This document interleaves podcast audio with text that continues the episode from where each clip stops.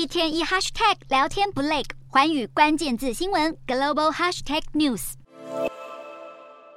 蔬菜店家忙进忙出准备营业，但现在就连基层业者都小心翼翼，因为先前传出有中国业者因为贩卖不合格的芹菜和哄抬马铃薯价格，分别被重罚人民币六点六万元和三十万元，大约是新台币二十八万和一百二十八万，让店家直呼太夸张。但是这些处罚过当的事件却不是单一个案，而是中国地方政府财政失灵状况下民众遭遇的日常写照。根据香港媒体的报道，中国有越来越多城市仰赖罚款来充实财库，而地方政府像抢钱一样乱开罚单来补贴财政，不止让民众满腹怨言，就连中央都快看不下去。由中国当地媒体会诊，去年一百一十一个城市当中，就有八十个占比高达百分之七十二的城市，借由罚款和没收传销老鼠会的非法资金来增加收入，其中更有十五个城市透过这种方式进账倍增。像是四川省的乐山市和江苏省省会的南昌市，就是其中的佼佼者。来自罚款和非法资金充公的收入，分别暴增百分之一百五十五和百分之一百五十一。